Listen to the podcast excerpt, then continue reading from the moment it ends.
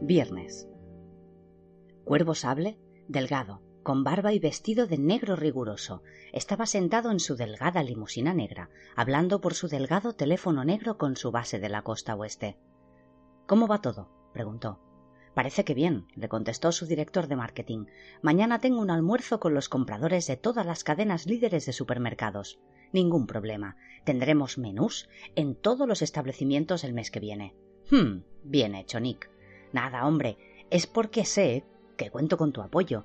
Eres un buen líder, chaval. Conmigo siempre da resultado. Gracias, dijo Sable, y cortó la conexión. La empresa de neotrición había nacido hacía once años y empezó siendo muy pequeña. Un pequeño equipo de investigadores alimentarios, un gran equipo de marketing, abundante personal de relaciones públicas y un logo elegante. Los dos años de inversión en neotrición e investigación dieron a luz a Chow. Chow contenía moléculas proteicas hiladas, trenzadas y entrelazadas, encriptadas y codificadas, cuidadosamente diseñadas para que las ignorase hasta el enzima digestivo más voraz. Edulcorantes artificiales, aceites minerales en vez de vegetales, materiales fibrosos, colorantes y aromatizantes. El resultado fue un producto alimenticio indistinguible de cualquier otro, excepto por dos detalles el precio, que era ligeramente más elevado, y el aporte nutritivo que era aproximadamente el mismo que el de un Walkman de Sony. Comiese uno la cantidad que comiese, perdía peso. Los gordos lo compraron, los delgados que no querían engordar lo compraron. Chow era el último grito en productos dietéticos, cuidadosamente hilado, entrelazado, texturizado y trabajado para imitar cualquier cosa, desde patatas hasta venado, aunque lo que mejor se vendía era el pollo. Sable se recostaba en su sillón y contemplaba el dinero llegar a sus arcas. Observaba mientras cómo Chow iba invadiendo progresivamente el nicho que antes ocupaban los alimentos tradicionales, sin marca registrada. Después de Chow sacó snacks, comida basura hecha de basura de verdad. Menús era el último bombazo de sable. Menús era Chow con azúcar y grasas añadidas. En teoría, si se comía suficiente cantidad de menús, podías A. engordar mucho, B. morir de desnutrición. La paradoja deleitaba a Sable. Actualmente, Menús se estaba sometiendo a prueba en toda América. Menús pizza, menús pescado, menús chop suey, menús de arroz macrobiótico, hasta menús hamburguesa. La limusina de Sable estaba aparcada en el parking de un Burger Lord de Des Moines, Iowa, una franquicia de comida rápida perteneciente a su organización. Era allí donde los menús hamburguesa llevaban seis meses a prueba. Quería ver qué clase de resultados estaban obteniendo. Se inclinó hacia adelante, llamó al cristal de la cabina del conductor. Este apretó un botón y el cristal se deslizó hacia abajo. Señor. Voy a echar un vistazo a la operación, Marlon. Tardaré diez minutos y luego volvemos a Los Ángeles. Muy bien, señor. Sable se encaminó pausadamente al Burger Lord. Era exactamente igual que todos los demás Burger Lords de América. El payaso McLordy bailaba en el rincón de los niños. Todo el personal tenía esa misma sonrisa radiante que nunca alcanzaba los ojos, y detrás del mostrador un hombre de edad mediana, regordete, silbaba discretamente, contento con su trabajo. Sable se acercó al mostrador. Hola, soy Mari, le dijo la cajera. Dígame. Un Maxi Mega Blaster con queso y patatas extra grandes sin mostaza. ¿Para beber? Un batido especial chocoplátano super cremoso pulsó los pequeños pictogramas de la caja. Ya no era necesario saber leer para trabajar en uno de esos restaurantes. Saber sonreír, en cambio, sí. Se volvió hacia el hombre regordete de detrás del mostrador. Mega queso, patatas extras sin mostaza, repitió. Batido choco. Mhm, tarareó el cocinero. Repartió la comida en pequeñas cajitas de cartón, parando solo un instante para apartarse un mechón grisáceo de los ojos. Listo, dijo. Ella lo cogió sin mirarle y él se volvió alegremente a su parrilla, cantando suavemente Love me tender, love me long.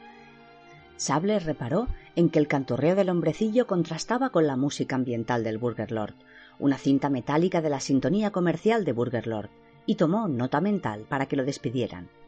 Hola, soy Marie, le dio a Sable su menú y le dijo que tuviera un buen día. Se fue a una pequeña mesa de plástico, se sentó en la silla de plástico y estudió la comida pan artificial, hamburguesa artificial, patatas fritas que jamás habían estado bajo tierra, salsas hechas sin alimentos incluso lo que más le gustaba Sable, una rodaja artificial de pepinillo. No se molestó en examinar el batido. No tenía ningún contenido alimenticio, pero bien pensado. Los que vendían sus rivales tampoco. En torno a él, la gente estaba comiendo sus incomestibles, si no con verdadera satisfacción, al menos tampoco con el asco que solía verse en las cadenas de hamburgueserías de todo el mundo. Se levantó, llevó su bandeja al receptáculo de tire los restos con cuidado, por favor, y lo tiró todo. Si le hubiesen dicho que los niños se morían de hambre en África, se habría sentido halagado de que alguien se hubiese dado cuenta. Alguien le tiró de la manga. ¿Es usted sable? preguntó un hombre menudo con gafas y gorra de International Express, que llevaba un paquete envuelto en papel de embalaje. Sable asintió. Eso pensaba. Echado un vistazo pensando, un caballero alto, con barba, traje elegante, no habrá muchos por aquí. Un paquete para usted, señor. Sable firmó, con su verdadero nombre, una palabra de seis letras. Rima con enjambre. Pues muchas gracias, señor, dijo el mensajero. Se detuvo. Ah, aquí tiene, dijo. ¿No le recuerda a alguien el tipo de detrás del mostrador? No, repuso Sable. Le dio al hombre una propina de cinco dólares y abrió el paquete. Dentro había una pequeña balanza de bronce. Sable sonrió, una delgada sonrisa que desapareció casi al instante. Ya era hora, dijo. Se metió la balanza en el bolsillo, haciendo caso omiso del daño causado al estilizado contorno de su traje negro, y volvió a la limusina. ¿Volvemos a la oficina? preguntó el conductor. No, al aeropuerto, contestó Sable. Por cierto, llama. Quiero un billete para Inglaterra. Enseguida, señor. ¿Ida y vuelta para Inglaterra? Sable tenía la mano en el bolsillo y jugueteaba con la balanza. Mejor solo de ida, añadió. Ya me las arreglaré para volver. Ah, y llama a la oficina de mi parte que cancelen todas mis citas. ¿Cuánto tiempo estará fuera, señor? Durante todo el futuro inmediato. Y en el Burger Lord, detrás del mostrador, el hombrecillo achaparrado del mechón metió otra media docena de hamburguesas en la parrilla. Era el hombre más feliz del mundo y estaba cantando en voz muy baja. Nunca has cazado un conejo, tarareaba para sí. No eres amigo mío. Los sellos escuchaban atentamente. Caía una suave llovizna, que apenas se mantenía raya gracias a las hojas de hierro y a los retales de linóleo que cubrían su guarida de la cantera, y siempre contaban con que Adán inventara cosas para hacer cuando llovía. No les había decepcionado. Adán les refulgían los ojos con la alegría del saber. No se había dormido hasta las tres de la mañana, debajo de un montón de nuevos acuario. Y había un hombre que se llamaba Charles Ford, contaba, y que hacía que llovieran peces y ranas y cosas así. Ya, gruñó Pepper. Seguro. ¿Ranas vivas? Pues claro, repuso Adán, entusiasmado con el tema. Vivas y coleando, y croando y todo. Al final le dieron dinero para que se fuera, y. y. y. se esforzó para dar con algo que le gustara a su audiencia. Había leído demasiado de una sentada, y. y se montó en el mar y celeste y navegó hasta el Triángulo de las Bermudas. Está en las Bermudas, añadió para situarlos.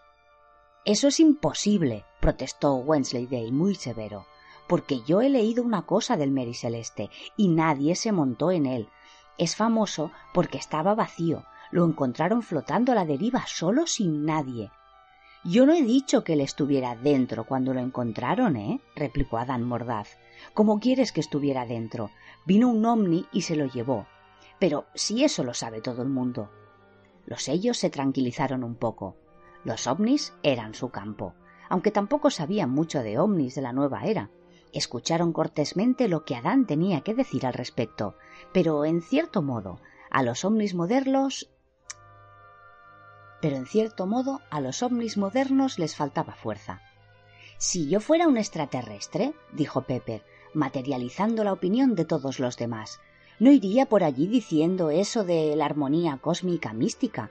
Diría su voz se hizo tosca y nasal, como si surgiera de detrás de una diabólica máscara negra. Estoy aquí. Es un rayo láser. Y sé que más vale que hagas lo que te ordeno, canalla rebelde.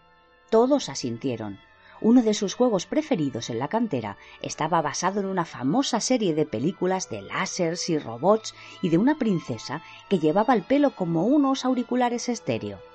Quedó claro sin una palabra que si alguien tenía que hacer el estúpido papel de princesa, no sería Pepper.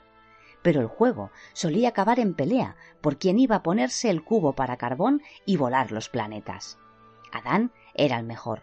Cuando era el malo, parecía que de verdad pudiera hacer que explotase el mundo entero. De todas maneras, los sellos estaban por naturaleza del lado de los destructores de planetas, siempre y cuando se les dejara rescatar princesas al mismo tiempo. Supongo que antes sería así, repuso Adán, pero ahora ya no.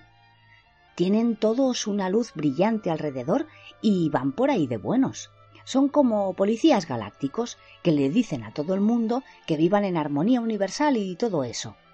Hubo un momento de silencio durante el cual ponderaron aquel desperdicio de ovnis en perfecto estado.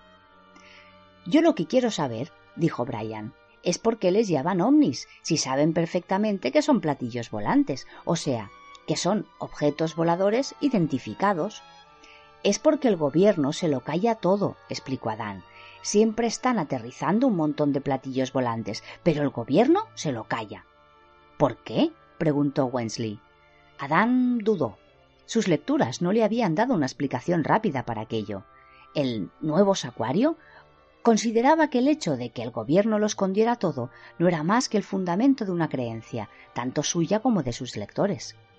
Pues porque es el gobierno, repuso Adán sin más, y los gobiernos siempre hacen igual. Hay un edificio súper grande en Londres que es donde guardan todo lo que no dicen, y cuando el primer ministro se pone a trabajar por las mañanas, lo primero que hace es repasar la lista de todo lo que ha pasado esa noche y ponerle a todo el sello rojo ese. Seguro que primero se toma una taza de té y lee el periódico, constató Wensley, que en una memorable ocasión durante las vacaciones había entrado por sorpresa en el despacho de su padre y se había hecho ciertas ideas. Y, y hablan de lo que hicieron en la tele esa noche también. Bueno, pues eso, pero después saca el libro ese y el sello. En ese sello pone a callar, dijo Pepper. Pone alto secreto, corrigió Adán, molesto por aquel intento de creatividad bipartita. Es lo mismo que las centrales nucleares. Siempre están explotando y no se sabe por qué, y es porque el gobierno se lo calla. No están siempre explotando, replicó severamente Wensley. Mi padre dice que son súper seguras y que sirven para que no vivamos en un invernadero. Y además hay un dibujo en mis cómics y no pone nada de que exploten. Sí, repuso Brian, pero tú me lo dejaste después y ya sé qué dibujo era. Wensley vació y luego dijo con una voz cargada de paciencia mal fingida Oye, Brian, que solo porque ponga esquema teórico, la pelea, que nunca era demasiado seria en el seno de la hermandad de los sellos, se calmó. Vale, continuó Adán, y se rascó la cabeza. Lo veis, y habéis hecho que se me olvide dónde estaba, se quejó. En lo de los platillos volantes, apuntó Brian. Ah, sí, es verdad. Eso, que si alguien ve un ovni, llegan unos hombres del gobierno y se la carga, dijo Adán cogiendo el ritmo de nuevo, con coches negros grandes. En América están siempre igual. Ellos asintieron sabiamente. Por lo menos de aquello no cabía duda. Para ellos, América era donde iban los que eran buenos cuando se morían. Estaban preparados para creer que cualquier cosa podía pasar en América. Seguro que provocan atascos, señaló Brian estirándose una costra de la rodilla mugrienta. Se animó. ¿Sabéis qué? continuó.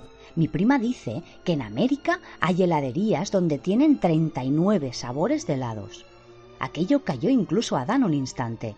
No existen treinta y nueve sabores de helado, replicó Pepper, pero es que ni en el mundo entero. Pues sí que existen si los mezclas, repuso Wensley, parpadeando como un búho. Mira, Puede ser fresa y chocolate, chocolate y vainilla. Pensó en más sabores ingleses. A fresa y vainilla y chocolate, añadió de un modo poco convincente. Y lo de Atlantis, dijo Adán en voz muy alta. Había captado su interés. Les encantaba Atlantis. Las ciudades hundidas en el fondo del mar eran su tema preferido escucharon atentamente un embrollo de información acerca de las pirámides, de sacerdocios extraños y de secretos antiguos. ¿Y fue de repente o despacio? De repente y despacio, contestó Adán, porque muchos se fueron en barcas a otros países y les enseñaron a todos matemáticas, inglés, historia y todo eso. Pues no sé qué tiene de chulo, opinó Pepper. Seguro que fue divertido cuando se hundió, dijo Brian con añoranza, acordándose de una vez que el bajo Tadfield se inundó. Debían de llevarles el periódico y la leche en barca, y seguro que nadie tenía que ir a clase. Si yo fuera un atlantisano, me habría quedado, afirmó Wensley. Aquello llevó risas desdeñosas, pero él insistió. Solo habría que ponerse un casco de submarinista y ya está, y cerrar todas las ventanas y llenar las casas de aire. Estaría guay. Adán respondió aquello con la mirada gélida que guardaba para cualquiera de ellos que diese con una idea en la que preferiría haber pensado él antes. Puede que lo hicieran, reconoció con cierta debilidad. Después de meter a los profesores en las barcas, a lo mejor pasó eso después de que se hundiera. No haría falta lavarse, dijo Brian, a quien sus padres obligaban a lavarse mucho más de lo que él consideraba que pudiera ser saludable. Y no es que fuera bueno. Había algo fundamentalmente pantanoso en Brian, porque todo estaría limpio, y en el jardín se podrían plantar algas, y se podría disparar a los tiburones, y tener pulpos de mascota y cosas así y no habría colegios ni nada porque se habrían quedado sin profesores. A lo mejor todavía están allí, sugirió Pepper. Pensaron en los atlantes, vestidos con túnicas místicas flotantes, con peceras y peces de colores, pasándoselo en grande en el fondo de las picadas aguas del océano. Jo, dijo Pepper, sumándose a la opinión general. ¿Qué podemos hacer? dijo Brian. Ha salido el sol un poco. Al final jugaron a Charles Ford descubre cosas. Consistía en que uno de ellos caminara por allí con los restos ancestrales de un paraguas, mientras los demás le echaban una lluvia de ranas o más bien de rana. Solo encontraron una en el estanque y toleró su interés como el precio por un estanque sin pollas de agua ni lucios. Lo aguantó todo afablemente durante un rato y luego se fue saltando a un escondrijo secreto hasta entonces inexplorado en una tubería. Se fueron a casa a comer. Adán estaba encantado con el trabajo de la mañana. Siempre supo que el mundo era un sitio interesante y su imaginación lo había poblado de piratas, bandidos, espías, astronautas y demás. Pero también albergaba la fastidiosa sospecha de que, si uno pensaba en ello a fondo y en serio, solo eran cuentos y no existían ya como tales. Mientras que todo aquello de la era de Acuario era verdad de verdad, los mayores escribían sobre ello. En el nuevo Sacuario estaba lleno de anuncios para ellos, sobre Bigfoot, hombres mariposa, yetis, monstruos marinos y pumas de Sarri que existían de verdad. Si Cortés, en la serranía de Darién, hubiera tenido los pies algo húmedos tras haber estado cazando ranas, se habría sentido exactamente como Adán en aquel momento. El mundo era maravilloso y extraño, y él estaba en medio de él. Engulló la comida y se retiró a su habitación. Aún le quedaban unos cuantos nuevos acuario por leer. El chocolate era un espeso mejunje marrón que llenaba media taza. Algunas personas se habían pasado siglos tratando de encontrar un significado a las profecías de Agnes la Chalada. Habían sido muy inteligentes por lo general. Anatema de Weiss, que estaba tan cerca de ser Agnes como permitía la genética, era la mejor de todas, pero entre ellas no había ningún ángel. Mucha gente, al conocer a Cirafel, se llevaba tres impresiones que era inglés, que era inteligente y que perdía más aceite que un coche de tercera mano. Dos eran falsas impresiones. El cielo no está en Inglaterra, pensaran lo que pensaran ciertos poetas, y los ángeles no tienen sexo, a menos que quieran hacer un esfuerzo tremendo. Pero era inteligente, eso sí, y poseía una inteligencia angelical que, sin ser especialmente más elevada que cualquier inteligencia humana, era mucho más amplia y tenía la ventaja de tener miles de años de experiencia. Acirafel fue el primer ángel que tuvo un ordenador. Era uno barato, lento y plasticoso, promocionado como el ordenador ideal para pequeños empresarios.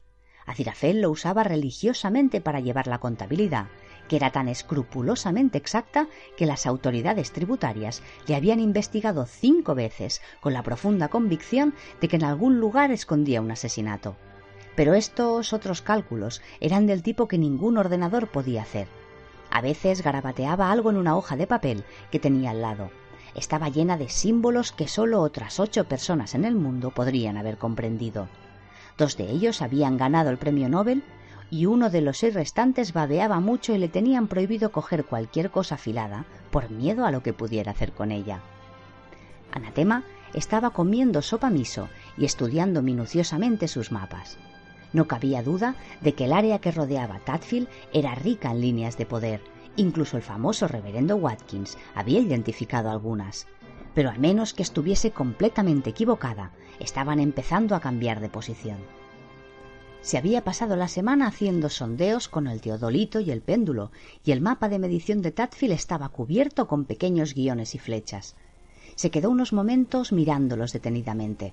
Luego cogió un rotulador y consultando su cuaderno a intervalos empezó a unirlos. Tenía puesta la radio. No estaba escuchando, de modo que muchas de las noticias principales le pasaban desapercibidas, y hasta que no oyó un par de palabras clave no prestó atención. Alguien, llamado interlocutora, estaba casi histérico. Peligro para los empleados y para el público, decía. ¿Y exactamente cuánto material nuclear se ha perdido? preguntó el entrevistador. Se hizo el silencio. Nosotros no diríamos perdido, repuso el locutor. Perdido no, momentáneamente extraviado. ¿Quiere decir que aún se halla en las instalaciones? no pensamos que se lo puedan haber llevado, contestó el portavoz.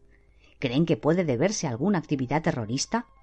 Hubo una pausa. Entonces el portavoz, con tono de haber tenido bastante y de estar pensando en dimitir y dedicarse a criar pollos, dijo ah, sí, supongo que es lo más lógico. Ahora basta con encontrar unos terroristas capaces de retirar un reactor nuclear íntegro de su cuba mientras está en funcionamiento y sin que nadie se dé cuenta.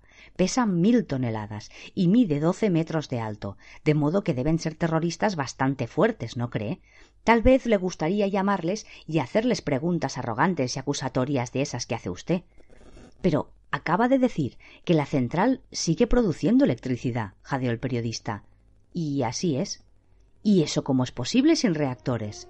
Incluso por la radio se adivinaba la mueca furiosa del portavoz.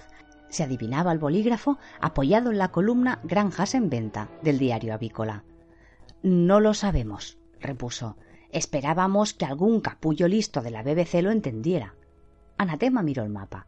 Lo que había trazado parecía una galaxia o el tipo de grabado que se puede ver en la mejor clase de monolito céltico. Las líneas de poder estaban cambiando estaban formando como una espiral. Estaba centrada, grosso modo, con algún margen de error, pero centrada en el Bajo Tadfield. Varios miles de kilómetros más lejos, casi al mismo tiempo que Anatema observaba las espirales, el crucero de placer Morbili se encontraba encallado trescientas brazas mar adentro. Para el capitán Vincent, aquello no representaba más que otro problema. Por ejemplo, sabía que tendría que ponerse en contacto con los dueños, pero nunca sabía quiénes eran, de un día para otro de una hora para otra, en este mundo computerizado. Ese era el problema, los malditos ordenadores. Los papeles del barco estaban informatizados y podía cambiar la bandera de la forma más ventajosa en microsegundos. La navegación también estaba informatizada y actualizaba su posición constantemente mediante satélites. El capitán Vincent les había explicado pacientemente a los dueños, fueran quienes fueran, que varios metros cuadrados de chapado de acero y un barril de remaches sería mejor inversión, y le informaron de que su recomendación no se ajustaba a los pronósticos del movimiento de costes y beneficios. El capitán Vincent albergaba la profunda sospecha de que a pesar de toda la electrónica, el barco estaba más hundido que flote, y probablemente pasaría la historia como el naufragio más rigurosamente preciso de la historia de la náutica. Por deducción, significaba que él estaba también más muerto que vivo. Se sentó en el escritorio hojeando tranquilamente el Códigos Marítimos Internacionales, cuyas 600 páginas contenían breves aunque jugosos mensajes destinados a transmitir noticias de todos los incidentes náuticos concebibles del mundo entero, con la menor confusión posible y sobre todo el menor coste. Lo que quería decir era esto. Estaba yo navegando rumbo sur-suroeste en las coordenadas 33 grados norte, 47 grados 72 minutos oeste. El primer oficial, que como recordaréis fue nombrado en Nueva Guinea contra mis deseos y es seguramente un cazador de cabezas, me indicó con señas que algo iba mal. Al parecer, una gran extensión del lecho marino se ha elevado durante la noche. Contiene un gran número de edificios, muchos de los cuales parecen tener una estructura piramidal. Estamos encallados en el patio de uno de ellos. Hay algunas estatuas bastante desagradables. Unos amables ancianos con largas túnicas y casco de buzo se han subido al barco y están charlando alegremente con los pasajeros, que creen que es otra cosa de la organización. Pedimos orientación. Su dedo explorador se deslizó página abajo y se detuvo. No había nada como el códigos internacionales. Lo habían inventado hacía 80 años, pero los hombres de aquella época tenían muy claro el tipo de peligros que posiblemente acecharían en alta mar. Cogió el bolígrafo y escribió XXXV QVVX, que traducido significaba Encontrado perdido continente de la Atlántida, sumo sacerdote, ganado concurso Juego de Tejos. Es mentira, es verdad. Sabes muy bien que no. ¿Jo que no? Pues no, y si no, ¿qué pasa con los volcanes? Wensley se recostó con una expresión de triunfo en el rostro. ¿Qué volcanes? repuso Adán. La lava sale del centro de la Tierra, que está caliente, replicó Wensley. Y lo vi en la tele que salía Richard Attenborough, o sea, que es verdad. Los demás ellos miraron a Adán. Era como ver un partido de tenis. La teoría de la Tierra hueca no tenía buena acogida en la cantera una idea seductora con las que habían coqueteado los más notables pensadores, como Cyrus Red Teeth, Bulbiro Lytton y Adolf Hitler. Se torcía peligrosamente con el viento de la lógica aplastante y miope de Wensley.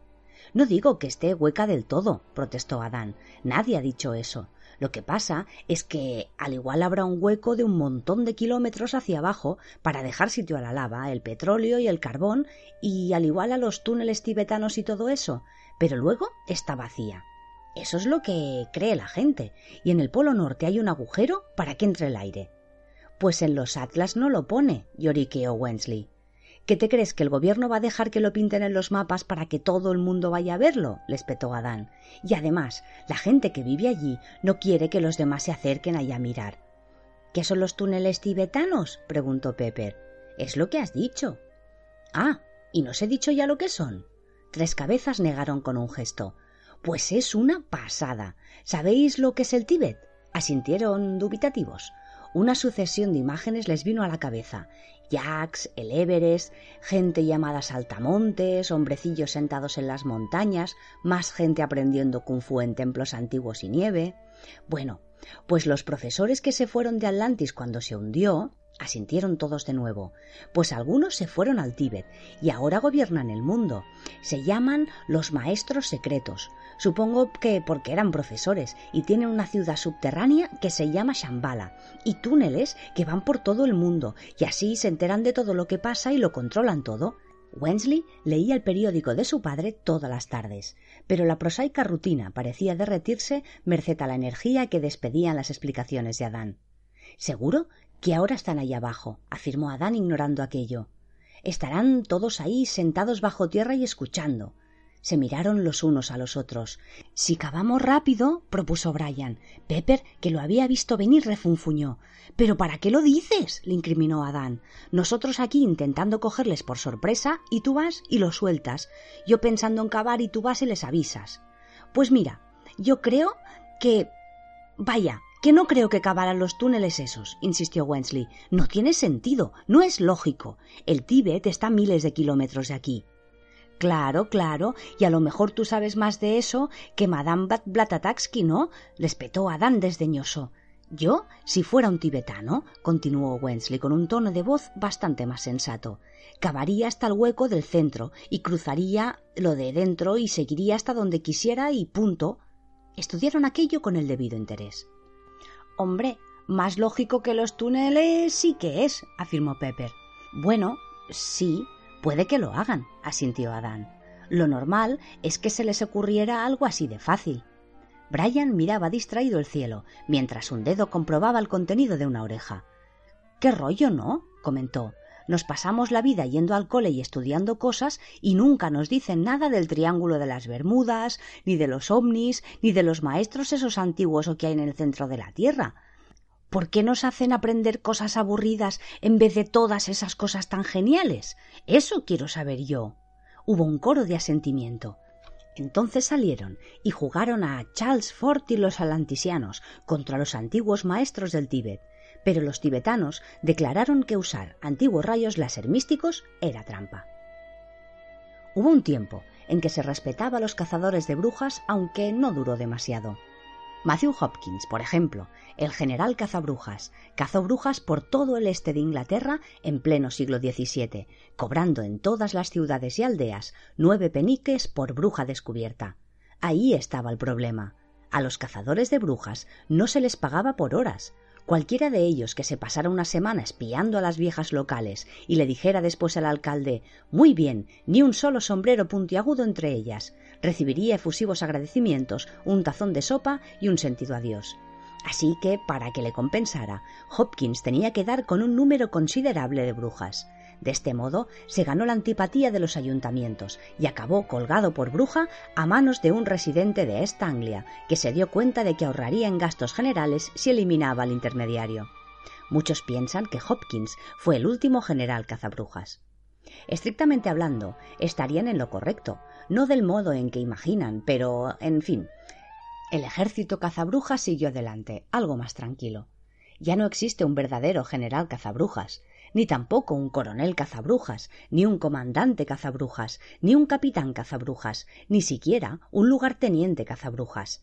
El último se mató al caer de un árbol muy alto en Caterham en 1933, cuando trataba de conseguir mejor vista de lo que creía era una orgía satánica de la más degenerada índole, pero que en realidad era la cena y baile anual de la Asociación de Comerciantes de Whitefield No obstante, sí que hay un sargento cazabrujas, y hoy en día también hay un soldado raso cazabrujas. Se llama Newton Pulsifer.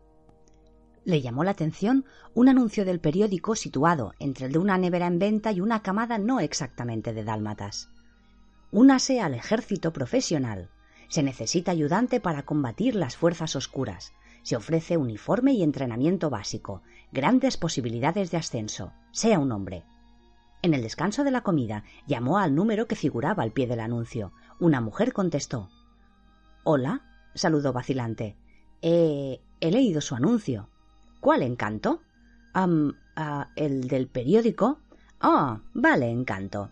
Madame Tracy corre el velo todas las tardes excepto los jueves. Organizamos fiestas. ¿Cuándo querías explorar los misterios, corazón? Newton dudó. El anuncio dice Únase al ejército profesional, puntualizó. No ponía nada de Madame Tracy. Oh, entonces estás buscando al señor Shadwell. Un segundito, voy a ver si está.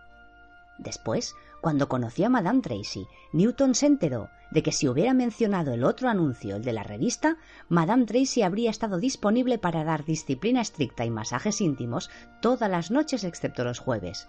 Y aún había otro anuncio en alguna cabina telefónica. Cuando mucho más tarde Newton le preguntó de qué era este, ella contestó ¿De lo que hace los jueves? Al final se oyeron pasos en los pasillos desnudos y una tos profunda. Una voz del color de un viejo impermeable retumbó. Mande usted, caballero. He, he leído su anuncio, el de Únase al ejército profesional, que quería más información acerca de ello. Claro, muchos quisieran saber más acerca de ello, y muchos la voz se fue desvaneciendo de un modo impresionante y de pronto regresó a todo volumen. Y muchos no. Ah, mm, vaya, gimió Newton. ¿Cómo te llaman, mozalbete? Ah, mm, Newton, Newton Pulsifer. Lucifer. Mande. ¿Acaso no serás vástago de las tinieblas, persuasiva criatura de las profundidades, de lascivos miembros surgidos de la lujuria del Hades, esclavo torturado y salaz de tus amos estigios infernales? Ah, ah, no. Pulsifer, repuso Newton. Con, con, con R no sé nada de lo otro, pero soy de Surrey. La voz del teléfono parecía algo decepcionada. Ah, bien, entendido. Pulsifer. Pulsifer. ¿Puede ser que haya oído antes ese apellido? Ah, mm, no lo sé, contestó Newton. Mi tío tiene una tienda de juguetes en Hunslow, añadió por si aquello servía de algo. ¿En serio? Dijo Shadwell. El señor Shadwell tenía un acento ilocalizable. Recorría Gran Bretaña entera como si de un vuelo rutinario se tratase. A veces era un general galés loco muy estricto. Otras era un anciano mal hablado de Highkirk, que acababa de ver a alguien haciendo algo en domingo. Y otras veces ni lo uno ni lo otro, sino un pastor de Darlan o un tacaño antipático de Somerset. Se inclinase donde se inclinase el acento, no mejoraba con el cambio. ¿Tienes el dentado completo? Sí, excepto por los empastes. ¿Estás sano? sí, supongo que sí, farfulló Newton. Quiero decir, Por eso quería unirme a los territoriales. Brian Potter de contabilidad puede levantar casi 50 kilos desde que se alistó y desfiló delante de la reina madre. ¿Y los pezones qué? ¿Cómo? Los pezones, muchachuelo, los pezones, repitió la voz enojadamente. ¿Cuántos pezones tienes? Ah, dos, ¿no? Bien. ¿Tienes tijeras? ¿Qué? ¿Tijeras? ¿Tijeras? ¿Estás sordo o qué? No, sí, o sea, sí, tengo tijeras, no estoy sordo. El chocolate estaba a punto de solidificarse. Dentro de la taza estaba creciendo un musgo verde. Acirafel también tenía una fina capa de polvo encima. Junto a él, las notas iban formando una pila. Las buenas y ajustadas profecías eran una masa de puntos de libro improvisados recortados del Daily Telegraph. Acirafel se movió y se pellizcó la nariz. Casi lo tenía, tenía la base. No había conocido a Agnes, estaba claro que era demasiado lista. Generalmente, el cielo o el infierno localizaban a los que podían llegar a profetas e insertaban en el mismo canal mental la confusión necesaria para evitar certezas indebidas. En realidad, casi nunca era necesario. Ellos mismos tenían formas de generar su propia estática la autodefensa contra las imágenes que retumbaban en sus cabezas. El buen San Juan lo hacía con las setas, por ejemplo, la madre Shipton con la cerveza, Nostradamus con su colección de curiosas preparaciones orientales, San Malaquías con su silencio. El buen Malaquías, qué tipo tan afable era, allí sentado, soñando con sus papas futuros. Un borrachín, naturalmente. Podía haber sido un pensador de verdad si no hubiera sido por el whisky. Un final triste. A veces tenía uno que confiar de verdad en que el plan inefable se hubiera ideado correctamente. Ideado. Tenía que hacer algo. Ah, sí. Telefonear a su contacto, aclarar las cosas. Se levantó, se estiró y llamó por teléfono. Y después pensó, ¿por qué no? Por intentar lo que no quede. Volvió sobre sus pasos y hojeó su fajo de notas. Agnes había sido muy exacta y muy lista. A nadie le interesaban las profecías ajustadas. Con un papel en la mano llamó a información telefónica. Hola, buenas tardes. Gracias. Sí, es un número de Tadfield, creo, o del Bajo Tadfield, o quizás de Norton. Bien, no estoy seguro del código exacto. Sí, John, John de apellido. No sé el nombre, lo siento. Ah, ¿y podría dármelos todos? Ah, perfecto, gracias. Atrás, en la mesa, el lápiz se puso en pie y garabateó desaforado. Al tercer nombre se le rompió la punta. Ajá, dijo Acirafel, hablando por piloto automático mientras le estallaba la cabeza. Creo que es este. Gracias. Muy amable. ¿A usted? Colgó casi con reverencia, respiró hondo, un par de veces más y marcó otro número. Las últimas cifras le costaron más porque le temblaba la mano. Escuchó el tono de llamada. Contestó una voz. Era una voz de mediana edad, no arisca, pero seguramente habría estado echándose una siesta y no se sentía precisamente la gloria. Dijo Tadfield 666. La mano le empezó a temblar a Cirafel. Diga, continuó el auricular. Diga. Acirafel trató de calmarse. Ah, perdón, se disculpó. Me, me he equivocado. Y colgó el auricular. Newton no estaba sordo, y tenía tijeras, y también una enorme pila de periódicos. Si hubiera sabido que la vida en el ejército consistía principalmente en aplicar las unas a los otros, solía musitar, jamás se habría enrolado. El sargento cazabruja Shadwell le había escrito una lista que estaba pegada en la pared de su diminuto y rebosante piso de arriba del kiosco de prensa del videoclub Rajid. La lista decía Punto número uno. Brujas. Punto número dos. Fenómenos inexplicables. Fenómenos. Fenomenatrices. Fenomeneras. Ya me entiendes, la clase de cosas que yo te quiero decir. Newton tenía que buscar ambas. Suspiró y cogió otro periódico. Miró la primera página por encima e ignoró la segunda. Allí nunca salía nada. Y se puso colorado al llevar a cabo el recuento de pezones de rigor. Shadwell le había insistido muchísimo en ello. No se puede confiar en ellas. Anda si no son cabronas las muy astutas, le advirtió. Hasta podrían mostrarse por ahí en público, como desafiándonos.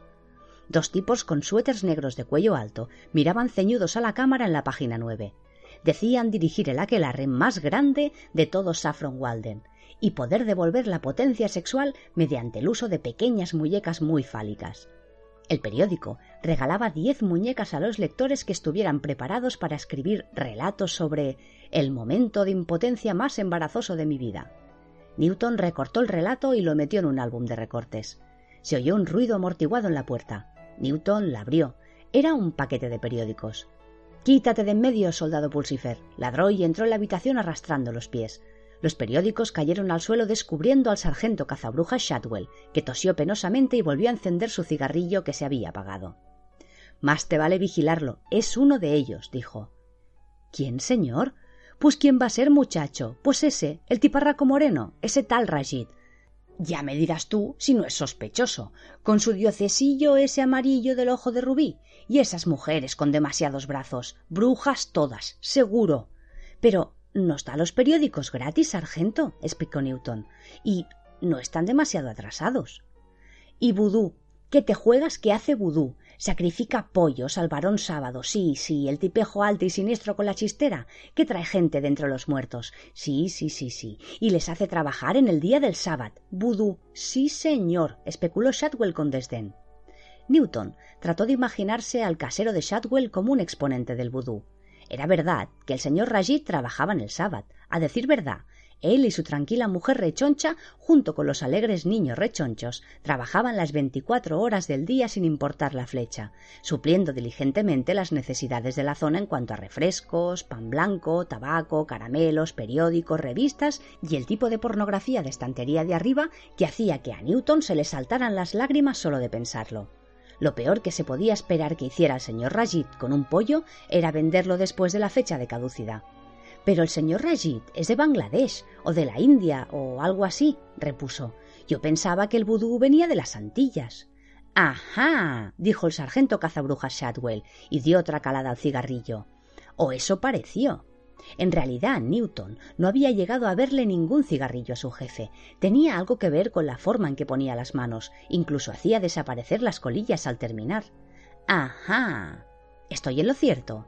Sabiduría oculta, Tolondrón, secretos militares internos del ejército cazabrujas. Cuando te inicies de verdad, comprenderás la verdad secreta. Algunos vudús serán de las Antillas, eso es cierto, vaya que sí. Pero los peores, los más malignos, vienen de. Ajá. ¿Bangladesh? Exacto, hijo, eso es. Me has quitado la palabra de la boca. Bangladesh, eso es. Shadwell hizo desaparecer otra colilla y se las ingenió para liar furtivamente otro cigarrillo sin dejar que se vieran ni los papeles ni el tabaco. Así que, ¿qué me trae, soldado cazabrujas? Bueno, he encontrado esto. Newton le tendió el recorte. Shadwell lo miró de soslayo. Ah, esos, dijo, son una mierda pinchada en un palo. Y se llaman a sí mismos brujos. Ya les investigué el año pasado. Fui con mi arsenal de la justicia y un paquete de pastillas de encendido. Abrí la puerta con una palanca y estaban más limpios que una patena.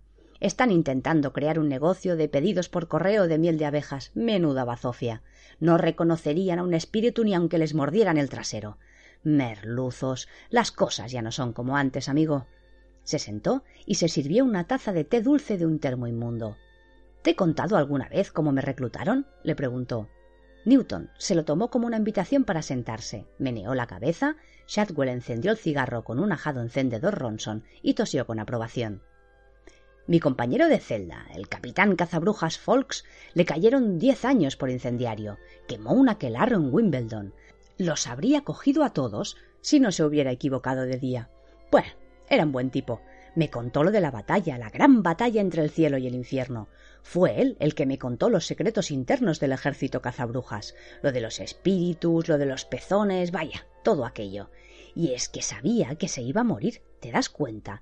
Tenía que encargar a alguien que siguiera con la tradición, igual como tú ahora. Meneó la cabeza. Ya ves cómo hemos acabado, hijo, se lamentó. Hace unos cuantos siglos éramos poderosos, estábamos entre el mundo y las tinieblas, éramos la delgada línea roja, la delgada línea roja de fuego. ¿Te das cuenta, hijo? Yo pensaba que las iglesias, empezó a decir Newton. ¡Paparruchas! exclamó Shadwell. Newton había visto aquella palabra escrita, pero era la primera vez que se la oía decir a alguien.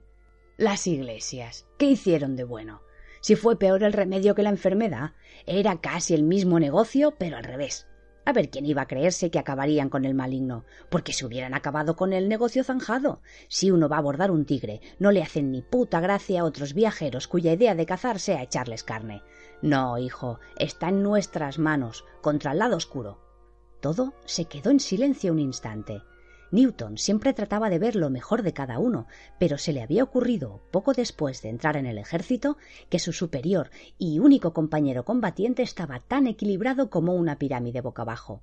Poco después se entiende aquí como cinco segundos más o menos. El cuartel del ejército era una fétida habitación con las paredes color nicotina, de lo que seguramente estaban recubiertas, y el suelo de color de la ceniza, que seguramente es lo que era. Había un pequeño rectángulo de moqueta, Newton intentaba evitarlo porque se le pegaban los zapatos. En una de las paredes había un mapa amarillento de las islas británicas, con banderas caseras pegadas aquí y allá. La mayoría se hallaban a una distancia comprendida en la tarifa barata de ida y vuelta de Londres. Pero Newton lo había aguantado las semanas anteriores porque, bueno, la fascinación horrorizada se había convertido en pena horrorizada y luego en una especie de afecto horrorizado. Shadwell resultó medir poco más de metro y medio, y la ropa que llevaba, fuera lo que fuera en realidad, siempre quedaba grabada en la memoria a corto plazo como un viejo impermeable. Quizás tuvo alguna vez todos los dientes, pero únicamente porque nadie podría haberlos querido. Solo uno de ellos debajo de la almohada y seguro que el ratoncito Pérez habría presentado la dimisión. Shadwell parecía vivir solo de té dulce, de leche condensada, de cigarrillos de liar y de una especie de energía interna resentida. Tenía una causa que perseguía con todas sus fuerzas y tenía también su carne de pensionista. Creía en ella, lo impulsaba como una turbina. Newton Pulsifer no había creído en ninguna causa en toda su vida. De hecho, nunca había creído en nada, que él supiera al menos. Y le resultaba incómodo, porque siempre había querido creer en algo, porque sabía que la fe era el cinturón de seguridad que protegía a la mayoría de la gente de las turbulentas aguas de la vida. Le hubiera gustado creer en una divinidad suprema, aunque habría estado bien charlar con ella unos minutos antes de comprometerse para esclarecer un par de cuestiones. Había frecuentado todo tipo de iglesias, esperando ese haz de luz azul, pero jamás llegó. Y después intentó convertirse en ateo oficial, y tampoco tenía una firmeza de fe lo bastante íntegra y satisfecha. Todos los partidos políticos le habían parecido igual de fraudulentos, y abandonó la ecología, cuando su revista de ecología presentó a los lectores un proyecto de jardín autosuficiente, en el que habían dibujado la cabra atada a menos de un metro de la colmena ecológica. Newton se había pasado muchos años en la granja de su abuela y creía haber aprendido algo acerca de las costumbres de cabras y abejas, de modo que concluyó que la revista la dirigían un atajo de maníacos. Además, empleaba demasiado la palabra comunidad. Newton siempre había sospechado que la gente que solía emplear esta palabra lo hacía en un sentido muy específico que le excluía a él y a todos los que él conocía.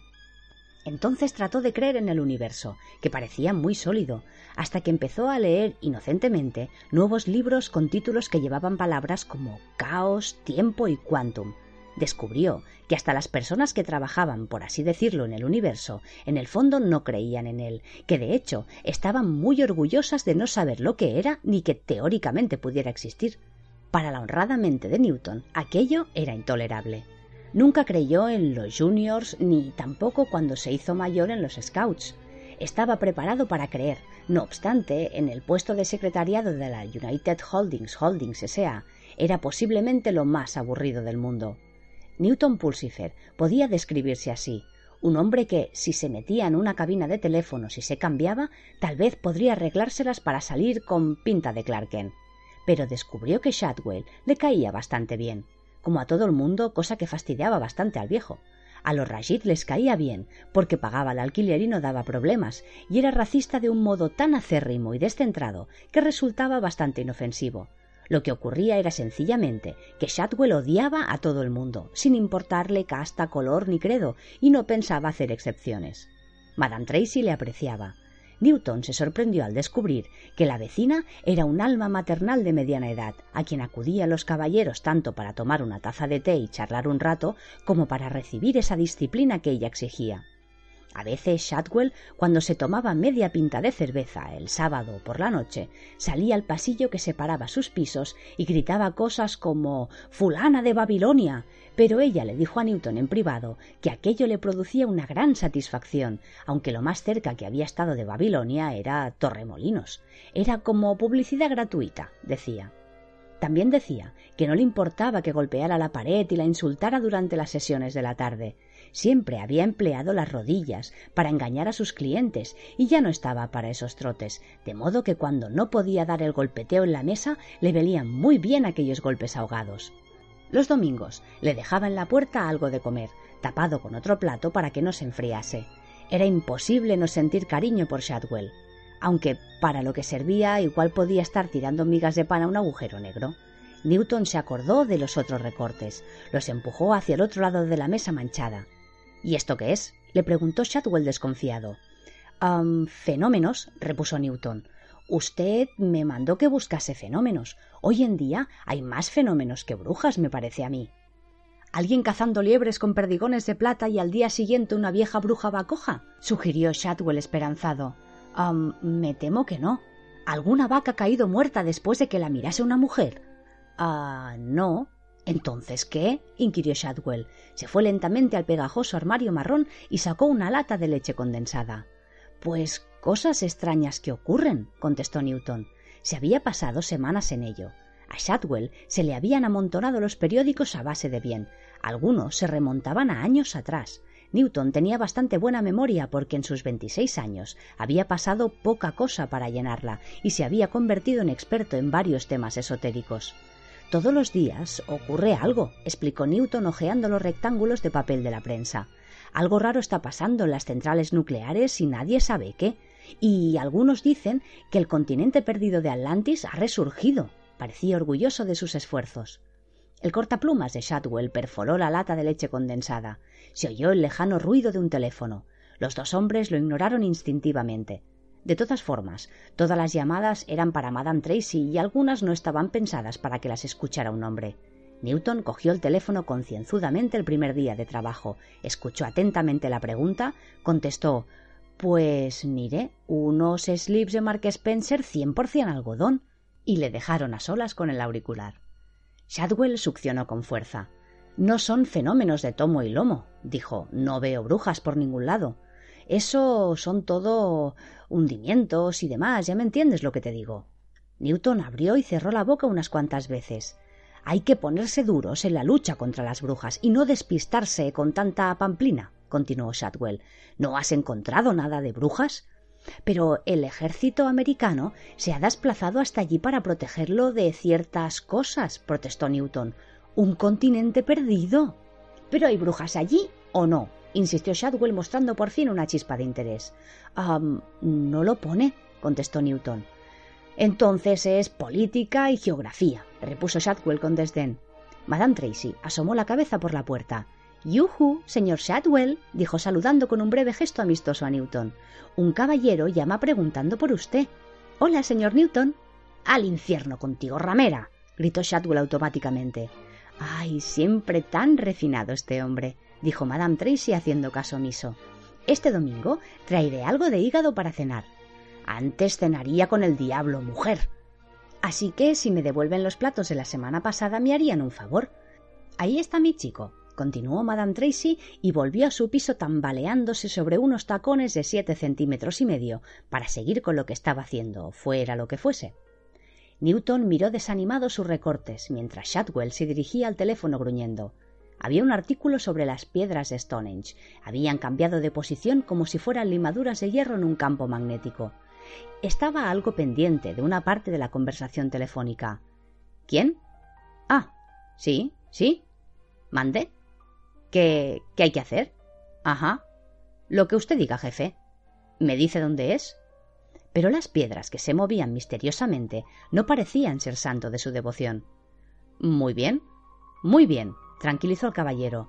Nos pondremos en marcha inmediatamente. Enviaré a mi mejor patrulla y le informaré del éxito en cualquier momento. No se preocupe. Hasta pronto, señor, y Dios le bendiga. Se oyó el sonido del auricular al colgar, y luego la voz de Shadwell, que ya no estaba metafóricamente agazapada en la deferencia, diciendo Querido amigo, del sur y encima bujarrón.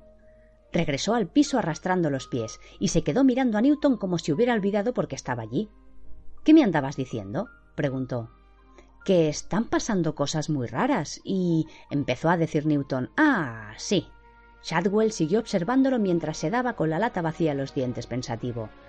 También hay un pequeño pueblo donde el tiempo es muy raro desde hace años, continuó Newton en vano. ¿Cómo raro? ¿Llueven ranas o algo así? dijo Shadwell animándose un poco. Ah, no, hace un tiempo normal para cada estación del año. ¿Y a eso tú lo llamas un fenómeno? Yo he presenciado fenómenos que te pondrían los pelos de punta, muchachuelo. Empezó a darse golpecitos de nuevo. ¿Cuándo ha visto usted un tiempo normal para cada estación? repuso Newton algo molesto. No es normal que haga un tiempo normal en cada estación, sargento. Les nieva en Navidad. ¿Cuándo fue la última vez que vio usted nevar en Navidad? ¿Y un agosto largo y caluroso? Pues ellos lo viven todos los años. Es, es el típico tiempo con el que sueñan los niños, que no llueva el 5 de noviembre y que nieve en Navidad. Los ojos de Shadwell parecían desenfocados. Se quedó quieto, con la lata de leche condensada medio camino hacia los labios. Yo no soñaba de chico, dijo con mucha calma.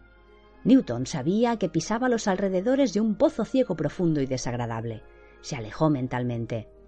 Es que es muy extraño, continuó. Hay un hombre del tiempo que dice no sé qué de medias y normas y microclimas. ¿Y eso qué significa? Significa que no sabe a qué se debe. Contestó Newton que no se había pasado años en el litoral de los negocios sin aprender alguna que otra cosa. Miró de soslayo al sargento cazabrujas. Se sabe que las brujas afectan al tiempo, apuntó. Lo busqué en el Descubrimientos. Dios mío, pensó, o cualquier otra entidad semejante, no dejes que me pase otra noche recortando periódicos en este cenicero de habitación. Haz que salga a respirar aire fresco. Haz que me dejen hacer el equivalente del ejército e ir a Alemania a hacer esquí acuático o sea lo que sea. Solo está a unos sesenta kilómetros, añadió tímidamente.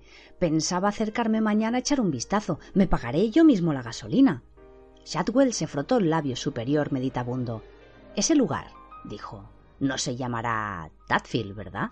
Ah, sí, sí, señor Shadwell, repuso Newton. ¿Cómo lo sabe?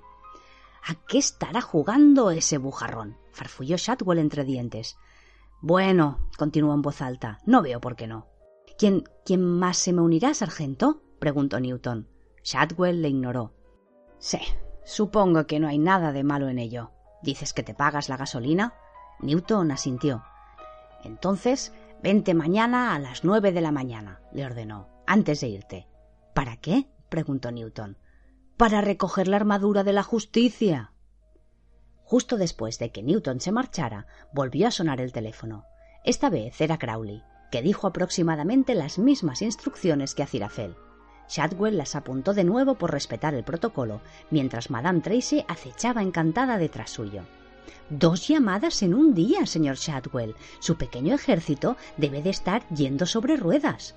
Pardiez fuera de aquí, condenada furcia masculló Shadwell y le cerró la puerta en las narices. Tadfield, pensó. De acuerdo, siempre que paguen a tiempo. Ni Acirafel ni Crowley dirigían el ejército cazabrujas, pero ambos lo aprobaban, o al menos sabían que sus superiores lo aprobarían, de manera que figuraba en la lista de contactos de Acirafel, porque era, bueno, un ejército cazabrujas y había que apoyar a cualquiera que se llamara a sí mismo cazabrujas, claro, del mismo modo que los Estados Unidos tenían que dar todo su apoyo a los que se decían anticomunistas. Y figuraba en la lista de Crowley por una razón algo más sofisticada. Las personas como Shadwell no hacían ningún daño a la causa del infierno, más bien todo lo contrario según se pensaba. En el sentido estricto, Shadwell tampoco dirigía el ejército, según sus libros de contabilidad, el director era el general cazabrujas Smith. Después de él figuraban los coroneles cazabrujas Green y Jones y los comandantes cazabrujas Jackson, Robinson y Smith. No era pariente. Luego estaban los comandantes sartén, lata, leche y armario, porque la limitada imaginación de Shadwell empezaba a flaquear llegada aquel punto, y los capitanes cazabrujas Smith, Smith, Smithy e Smithy. Además, había quinientos soldados, cabos y sargentos cazabrujas. Muchos de ellos se llamaban Smith también, pero no importaba porque ni Crowley ni Acirafel se habían molestado en leerlo todo. Se limitaron a pasar el pago. Después de todo, los dos salarios juntos solo sumaban unas sesenta libras al año. Shadwell no consideraba aquello delictivo de ningún modo. El ejército era sagrado y tenía que hacer algo. No le entraban los cuartos como antiguamente.